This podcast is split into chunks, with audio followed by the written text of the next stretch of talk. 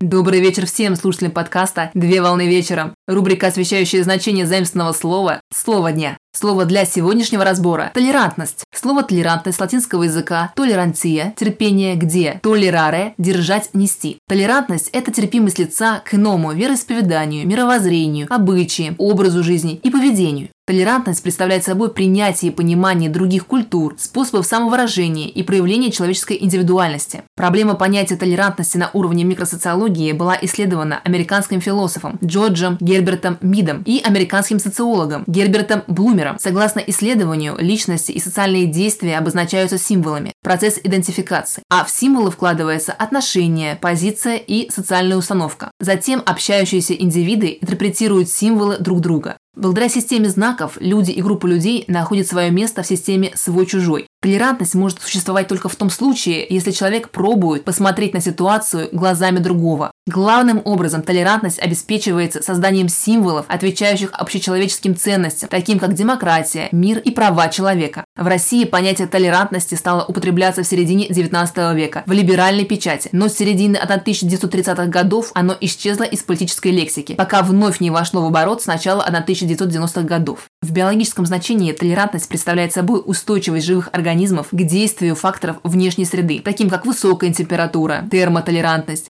повышенной концентрации солей, галотолерантность, углеводов, осмотолерантность и другим факторам. В генетическом значении толерантность представляет собой иммунологическое состояние организма, при котором он не способен синтезировать антитела в ответ на введение определенного антигена при сохранении иммунной реактивности к другим антигенам.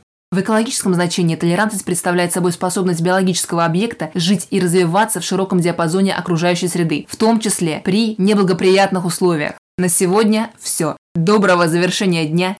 Совмещай приятное с полезным. Данный материал подготовлен на основании информации из открытых источников сети интернет с использованием интернет-словаря иностранных слов.